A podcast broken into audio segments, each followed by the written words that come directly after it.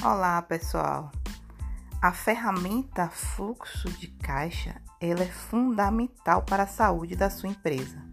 Hoje já não temos mais espaço para controles feitos de cabeça, né? Aqueles controles feitos lá atrás, nos tempos dos nossos pais, dos nossos avós, controle de caderninho. Hoje em dia, você tem que ter no mínimo uma planilha de Excel bem elaborada. É preciso que esse acompanhamento ele seja diário para que no final do mês você possa identificar se houve um saldo positivo ou negativo da sua empresa. Como é que você vai saber se houve prejuízo ou se deu lucro? Se você não faz um acompanhamento diário, se você não faz uma projeção